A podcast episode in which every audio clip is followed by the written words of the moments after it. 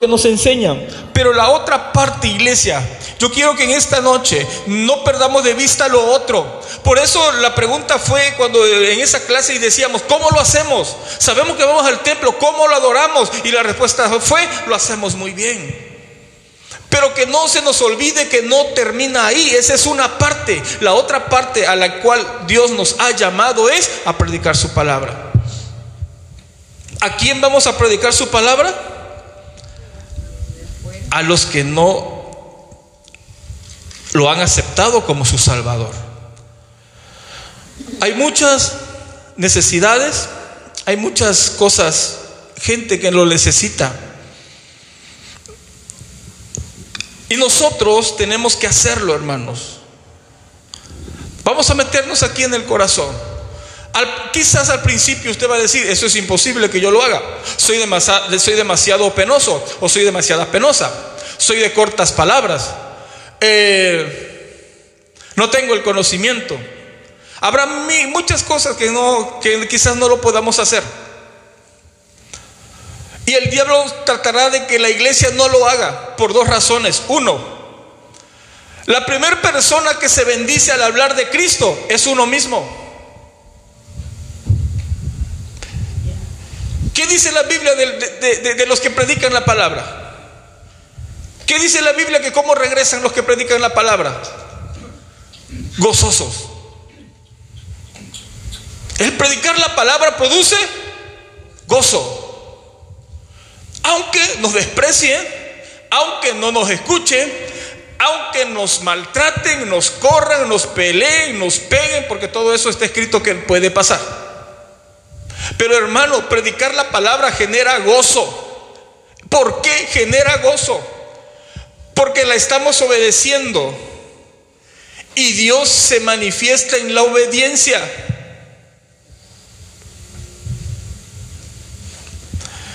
Y ese gozo, hermano, es tan fuerte que hace posible, que hizo posible que los apóstoles los metieran a la cárcel.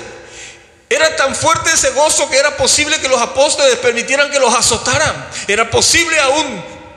Era tan fuerte que aún dieron su propia vida por predicar la palabra de Dios. Entonces, el primer beneficiado al hablar la palabra, al decirle a alguien, Victoria, Cristo te ama, sabes que Cristo te ama. La primera persona bendecida soy yo mismo. Produce gozo. Número dos, produce más fe. Número tres, se rompen barreras, se rompen ataduras que hay en mi vida. La misma carne se sujeta al predicar la palabra. Por eso el mismo diablo no quiere, o sea, nos engaña y hace todo lo posible para que no la prediquemos. Número uno, porque primero vamos a ser bendecidos nosotros. Y número dos, porque la luz se le va a reflejar al que esté en tinieblas. Y la persona sabrá que hay una oportunidad de cambio.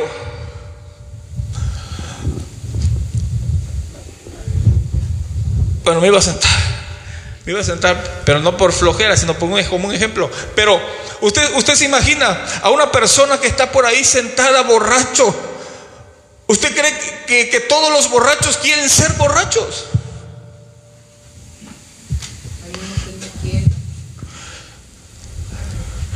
Hay unos que no quieren, pero no pueden dejarlo.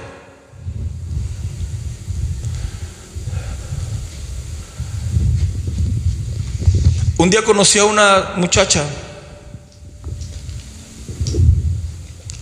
que trabajaba en una cantina.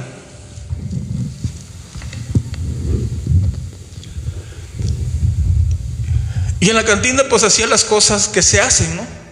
Que todos sabemos. Y un día le pregunté, ¿estás contento con esta vida? Y me dijo, no. ¿Por qué lo haces? Me dice, porque tengo necesidad de generar un dinero y de mantener a unos hijos. A lo que voy. La gente que toma,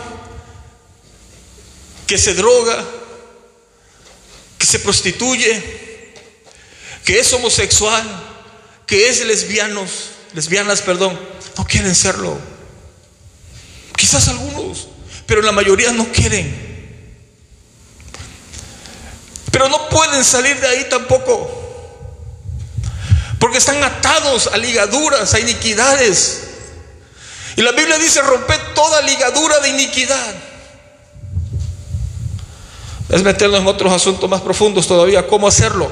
Solamente quiero hablar por encima diciéndoles que esas personas no quieren.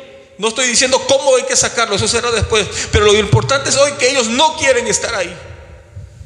Ellos quieren tener una respuesta, que alguien les diga que sí pueden salir de ahí. Las personas que se suicidan son las personas que menos quieren morir. Me dice un hombre hace, bueno, hace unos meses, me dice, yo me quería matar, me dice, por un problema en la familia. Y digo, ¿y, verdaderamente querías quitarte la vida? Me dicen, la verdad no quería quitarme la vida. Entonces, ¿por qué querías matarte? Para que mi esposa se sintiera culpable. Y digo, qué mentira más grande que el diablo pone en la persona. O sea, para hacer sentir mal a tu esposa. Me dice, sí, para eso me quería quitar la vida, pero en realidad no quería. Hermano, las personas que, que se suicidan son las personas que menos quieren quitarse la vida. Aun cuando se están poniendo el cordón aquí, están esperando que alguien les grite, no te quites la vida. Si Él es importante, si hay alguien que te ama, si hay alguien que te valora. Esa es la parte que nosotros como iglesia, como que mucha iglesia no hace, no hacemos, perdón. Y hoy quiero que eso lo sintamos en el corazón. Que quizás no le vamos a hablar a alguien, pero estamos conscientes de que estamos faltando al deber que Cristo nos ha dado. Estamos faltando al deber de que Cristo nos ha mandado. Si no viniéramos a adorarle, estuviéramos faltando al deber de la adoración. Pero como lo venimos a hacer, perdón, y lo hacemos bien, ahora tenemos que brincar al otro punto, que es el de predicar su palabra. No vamos a predicar la palabra con la intención que esta casa se llene. Vamos a predicar la palabra con la única intención que las personas sean salvas. Aunque vayan a otro templo. Aunque vayan a otro lugar. A un templo cristiano, ¿verdad? No, tampoco a, centros satánicos que ya hay. Catemaco ya está el, un templo satánico.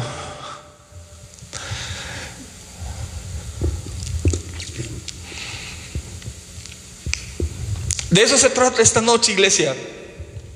Yo les pregunto en esta noche, ¿qué, ¿cuál es mi función fuera del templo? ¿Cuál es mi función fuera del templo? Es predicarle a Cristo a las almas que no le conocen. Es un trabajo para todos, es de todos, desde Jimena hasta Victoria, hasta todos los que estamos aquí. Yo recuerdo a un niño llamado Juan Carlos, apellido Ramírez, que su papá platicaba, era un pastor, su papá, y decía que un día un amigo de este niño en la primaria tenía un problema y le dice el amigo, o sea, el Juan Carlos le dice a su amigo, ¿por qué estás tan triste? Es que tengo un problema en casa con mis padres, estoy triste. Y él le dijo, vamos a orar. Hay un Dios que soluciona los problemas. Hicieron una oración. Dios le contestó la oración a esos niños. El niño le dice a su papá y a su mamá, hay un niño que es cristiano. Y, le dije los problemas que teníamos en casa. Hicimos oración y mira, Dios los resolvió. Y los padres fueron al lugar, al templo donde este niño se congregaba y la familia fue salva. Así que Victoria, de igual manera, tú puedes dar testimonio de Cristo. Igualmente Jimena y todos podemos dar testimonio de Jesús. Hermanos, a veces pensamos es que si yo no les predico, es que si yo les predico la gente no hace caso, la gente no se salva. ¿Y si no le predicamos? Menos. Sé que llevan muchas cosas aquí, hermanos. Y vamos para allá. Ahora, ¿qué dice la Biblia? Yo soy la vid verdadera y mi padre es el labrador. Todo pámpano que en mí no lleva fruto, lo quitaré. Y todo aquel que lleva fruto, lo limpiaré para que lleve más. Noten algo aquí en este verso 2. Todo pámpano que en mí no lleva fruto. O sea, se puede llevar fruto en Dios y se puede llevar fruto sin Dios. ¿Estamos? Eso significa eso. Se puede llevar tantos frutos en Dios como frutos sin Dios. Pero ¿qué pasa? Toda persona que lleve frutos sin Dios dice que lo va a quitar. Pero toda persona que lleve fruto en Él lo va a limpiar para que aún lleve más. Para que aún lleve más frutos, hermanos.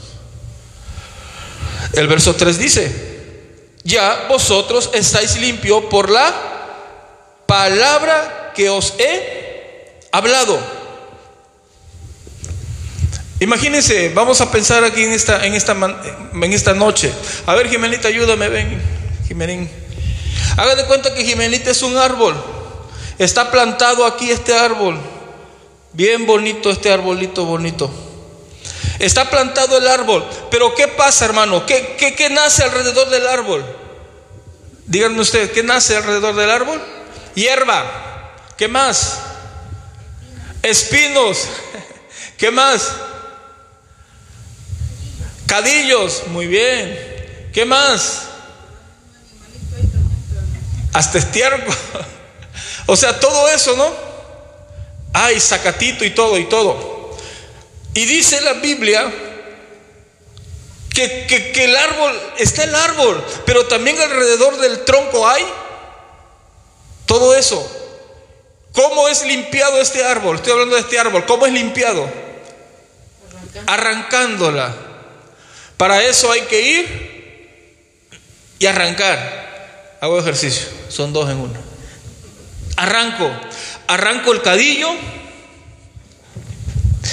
arranco la espina, aquí hay zacatito, aquí hay hierbita, aquí hay florecita, pero yo no, no, no, esto no, porque todo esto, hermano, le roba las energías a él, le roba la humedad, le roba las fuerzas. ¿Estamos? Es necesito limpiarlo, porque yo quiero que este árbol crezca fuerte y, y lleve muchos frutos. Como dice la palabra de Dios que el árbol que somos nosotros se limpia. ¿Con qué se limpia? Con la palabra. ¿Cómo opera esto con la palabra? Explíquenmelo ver. La palabra es un asadón. La palabra es una tarpala. La palabra son unas manos del hombre que quita la tierra, que quita lo que está ensuciando a un árbol. La palabra, ahora, vámonos al término de la vida espiritual. Ya dijimos cuáles son las cositas que crecen alrededor del árbol. Ahora, en el árbol espiritual, ¿cuáles son las cositas que están alrededor de él, que le roban la energía?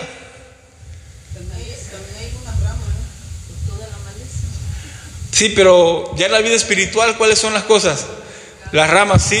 ¿Cuáles son esas ramas, hermana? Bueno, es que ya hermana venía y al decir pecado me encerró todo. Pero si, lo, pero si los, si los deshilachamos, mentira. Hay una, hay una ramita de mentira. ¿Cuál otra?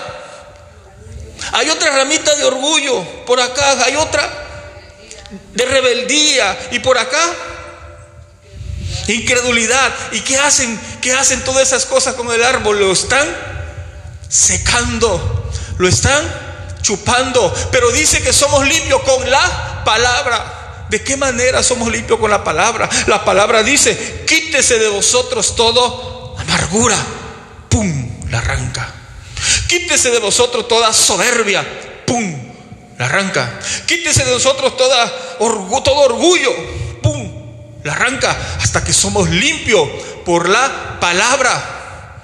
Cuando nosotros leemos la palabra y la ponemos por obra. Se la deja.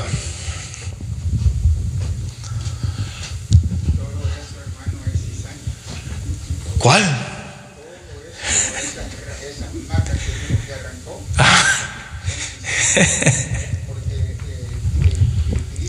Ajá. Es la siembra. Es la siembra.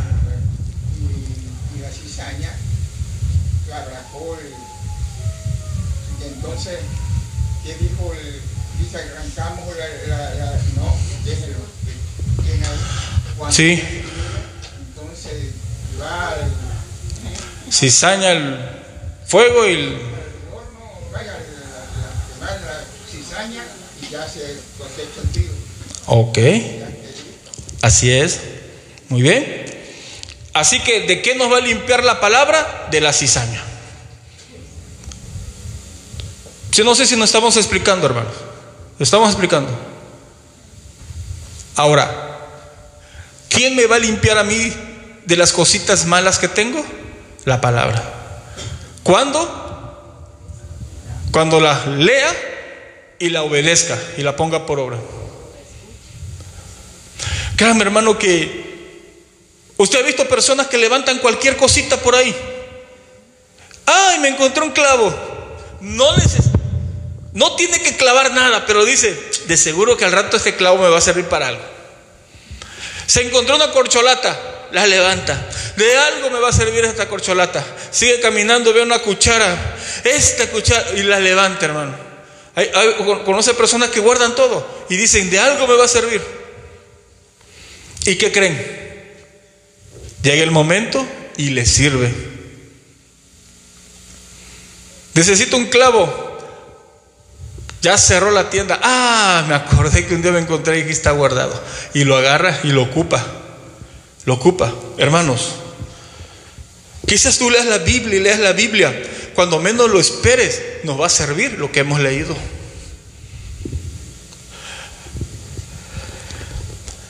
A veces estudiamos nada más para predicar. Y si no predicáramos, no leyéramos. A veces solamente o sea, leo, solamente leo porque tengo la necesidad de explicar, de predicar algo. Pero si no predicáramos enseñáramos, no leyéramos. O solamente nos enfocamos a lo que estamos leyendo, o sea, al tema, al tema. No buscamos algo más.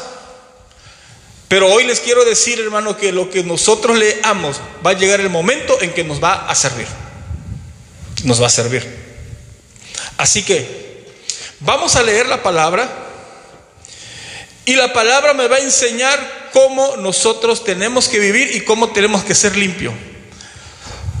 Estamos hablando de que necesitamos predicar la palabra allá afuera. Estamos necesitamos predicar la palabra allá afuera. ¿Qué necesitamos para dar para predicar la palabra allá afuera? Número uno, necesitamos buen testimonio.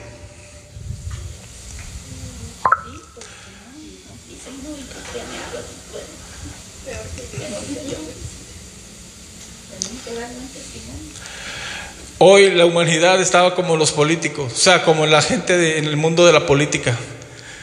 Nosotros ya no creemos en los políticos.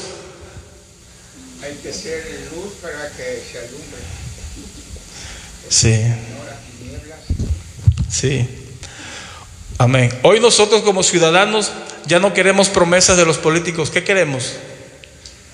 Hechos. Hoy la iglesia, perdón, hoy la gente no quiere saber de cristianos. Antes, yo recuerdo cuando era niño, que cuando alguien decía soy cristiano, la persona sabía que era una persona de respeto. Pero hoy que soy grande, escucho, porque lo he escuchado cuando dice alguien, soy cristiano, y la persona ha contestado, son los peores. La idea ha cambiado. La idea que el mundo tenía del cristiano ha cambiado. Antes era sinónimo de persona de bien. Hoy dicen son los peores, yo lo he escuchado, hermano. Y nosotros hemos tenido la culpa, no ellos, nosotros. Y por nosotros el nombre de nuestro Señor Jesucristo es blasfemado, vituperado y su palabra de la misma manera.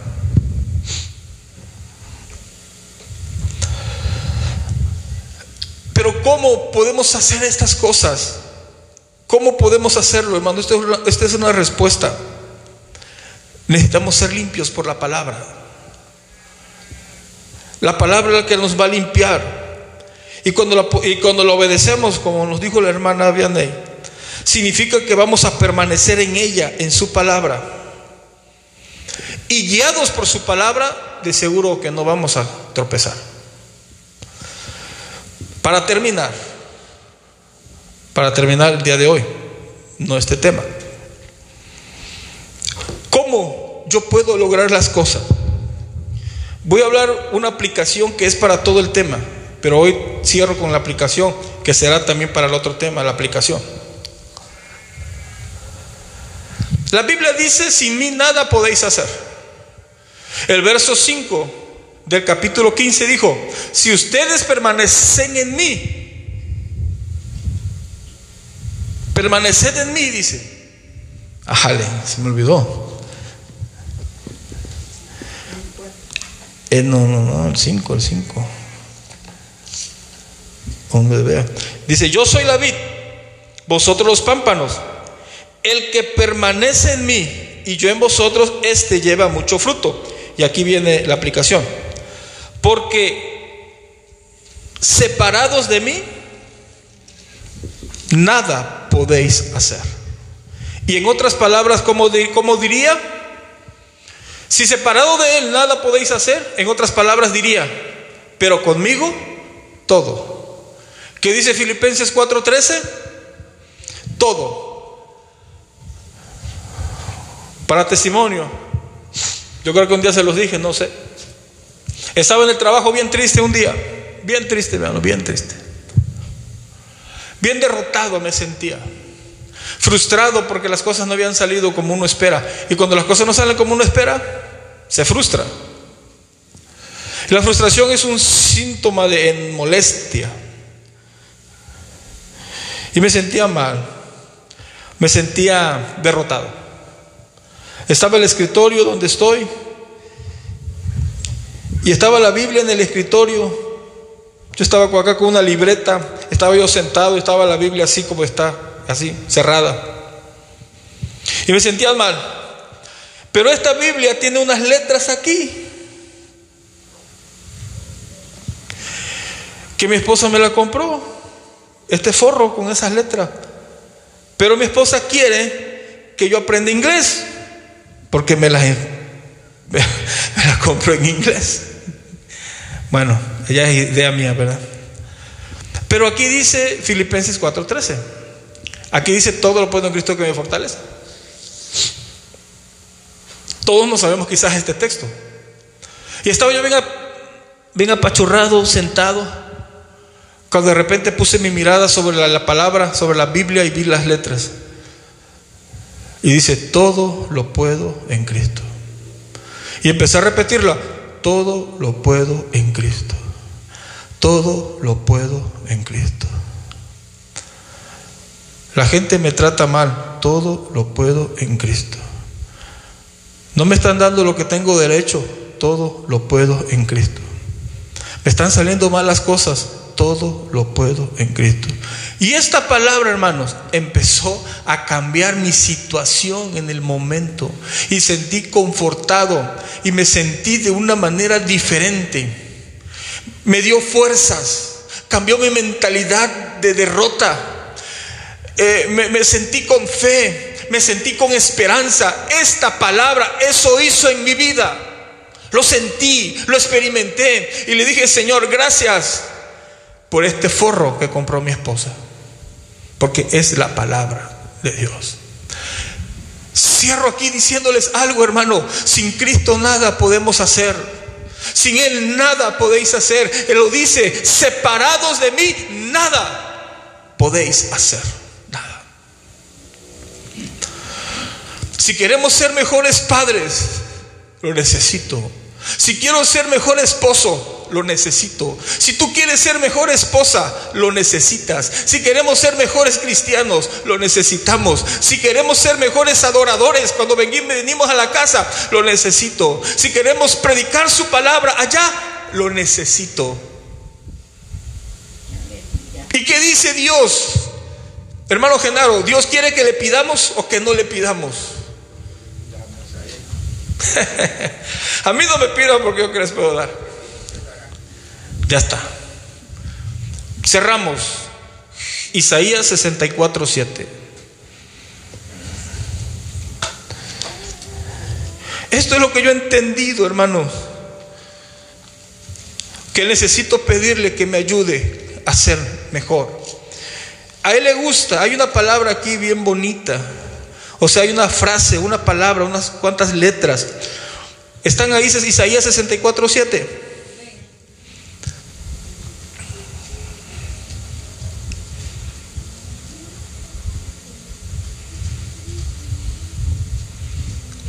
Unidos, dice, nadie hay que invoque tu nombre, que se despierte para apoyarse en ti. Hasta ahí.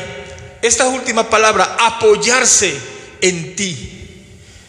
Dice, no hay nadie que invoque tu nombre, que se despierte para apoyarse en ti. A Dios le gusta que nos apoyemos en Él. Si no nos apoyamos en Dios, ¿qué le estamos diciendo a Dios? Hermana María de la Paz, pregunta. Si no nos apoyamos en Dios, ¿qué significa? Significa que yo le estoy diciendo, no te necesito. No te necesito para ser mejor esposo, para ser mejor padre, para ser mejor trabajador. No te necesito para ser mejor cristiano. Por eso no me apoyo en ti. Pero Dios dice que Él quiere que nos apoyemos en Él, en todo. Y es esa es la clave, hermano. Ese es el éxito. Ese es el éxito en la vida, que nosotros nos apoyemos en Dios en todo. Y Él quiere que nos apoyemos en Él. ¿Cómo ve? Así que, para cerrar este asunto, si yo como cristiano soy un adorador en la iglesia, me voy a apoyar en Él para adorarle y decirle, enséñame cómo te tengo que adorar. Voy a dirigir, enséñame cuáles son los cantos que debo de tocar. Voy a tocar un instrumento, enséñame cómo debo de usar mis manos para tocar el instrumento. Voy a predicar en el templo, enséñame, me apoyo en ti para que tú seas quien hables. Vamos a estar fuera del templo y ahora nos toca, dijimos que fuera del templo nos corresponde hablar de las almas de Cristo. Me apoyo en ti para que me ayudes a que yo pueda predicarle a alguien de ti, Señor. Voy a guisar, me apoyo en ti para que me des el guiso, la sazón, hermanos. Por lo regular yo hago el agua. Y cuando no hago agua, traigo el refresco. Pero algo traigo.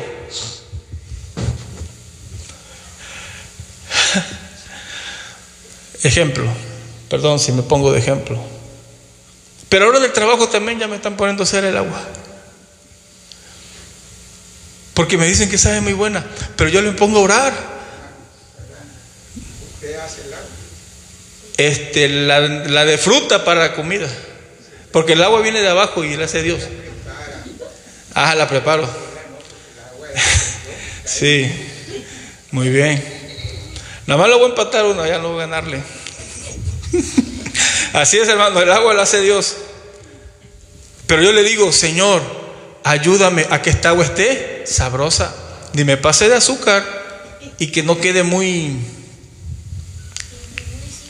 No, sea, muy chirria, ¿no? Así para explicarme. Que tenga consistencia de la fruta. Tenemos que apoyarnos en Dios en todo. En esta noche vayamos con el corazón. Hermana del Carmen, nos vamos a apoyar en Dios en todo. Hermana de la Paz, te vas a apoyar en Dios en todo. Lo está diciendo. ¿Y, y qué dice Dios? No hay quien se apoye en mí, no hay quien, invoque mi nombre, no hay quien se despierte en la madrugada a invocar mi nombre para que se apoye. ¿Qué ole? Entonces ahí es uno de los secretos que nos va a dar el éxito para hacer las dos cosas que tenemos que hacer dentro de la iglesia y fuera del templo. Bueno, hermanos, Dios les bendiga. Ya es tarde y con ello vamos a terminar hoy. Así que lo primero que tenemos que hacer, vamos a tener ese buen testimonio y que Dios nos ayude. Pídele a Dios, hermano, que sé que poco a poco Él nos va a dar ese deseo para predicarle la palabra a alguien. Bueno, vamos a darle gracias a Dios por esta palabra. Vamos a orar. Padre nuestro que estás en los cielos, en la tierra y en todo lugar. Le damos las gracias porque hoy nos has permitido escuchar una enseñanza de tu palabra, Señor. Te doy las gracias porque has permitido usar mi vida para enseñar tu palabra.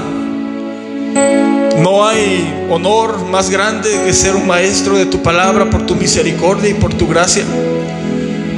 ¿Por qué? Porque primero nos la revelas a nosotros y nos enseñas esa palabra para que podamos compartirla con el pueblo, Señor. Así como nos las revelas, te pido que también nos ayudes a ponerla por obra. En el nombre de Jesús te lo pido. Espíritu Santo, tu palabra dice que somos limpios por la palabra. Porque la palabra nos enseña cómo debemos de vivir. Porque la palabra es lumbrera a mi camino y alumbra por donde debo de dar un paso y el siguiente paso. Porque tu palabra, Señor, es fuerza. Porque tu palabra cambia. Porque tu palabra trae fe. Porque tu palabra trae esperanza cuando ya no la hay. Cuando todo parece que está perdido, escuchamos esa palabra que dice, espérate, hay algo todavía mejor para tu vida. El tiempo no se ha acabado. No tienes que acabar de esta manera. Hay alguien que pagó por tus pecados en la cruz y se llama Jesucristo. Él murió en la cruz del Calvario. Es la noticia importante, más importante. Es el mensaje más importante de, la humanidad. Cristo murió por nuestros pecados. Jesucristo pagó lo que yo tenía que pagar. Jesús tomó el lugar que me correspondía y resucitó al tercer día y está a la diestra del Padre pidiendo por nosotros para un arrepentimiento. No hay por qué morir en pecado ni pagar lo que ya pagaron por nosotros. Jesucristo nos ama, Jesucristo pagó y Jesucristo es el poderoso para cambiar y transformar nuestras vidas. Jesucristo es luz en medio de las tinieblas. Gracias por la palabra. Somos limpios por la palabra en esta noche. Bendice a tu iglesia, Señor, que cada día hagamos lo que nos corresponde hacer dentro y fuera de tu casa. Dentro somos adoradores y servidores tuyos y fuera somos evangelistas. Portamos las buenas nuevas de salvación. Llevamos la palabra de salvación y somos la luz en medio de las tinieblas. ¿Cuántas luz hay aquí? Mi hermano Genaro, mi hermana María del Carmen, mi hermana María de la Paz, mi hermana Irene, mi hermana Minerva, las niñas, mi esposa, yo, los hermanos que están en casa, que son de tu casa también. Somos luz, Señor. Permite que así sea. En el nombre de Jesús te lo pido. Toma el control de nuestros cuerpos. Toma y sujeta las obras de la carne y sujétalas a ti. Y toma nuestra voluntad para ponerla por obra conforme a tu palabra, Señor, en el nombre de Jesús. Hoy bendecimos la iglesia Monte de Sion y sea fortalecida en el poder de tu Espíritu cada día. Bendecimos a los hermanos y amigos que nos escuchan allá en sus casas. Sean guardados y bendecidos en el hueco de tus manos y la salvación de Jehová vaya con ellos. Y en esta noche declaramos a todos los que nos escuchan que hay algo mejor para tu vida, hay algo mejor para lo que estás pasando esta noche. Jesucristo es lo mejor para ti, es lo mejor para nuestras vidas. Pagó por nuestros pecados y en Él somos libres y somos perdonados. Gracias por todo. En el nombre de Jesús. A toda la honra y toda la gloria por los siglos de los siglos. Amén. Dios les bendiga y los guarde, hermanos. Y si podemos estar el viernes aquí, nos vemos. Dios les bendiga.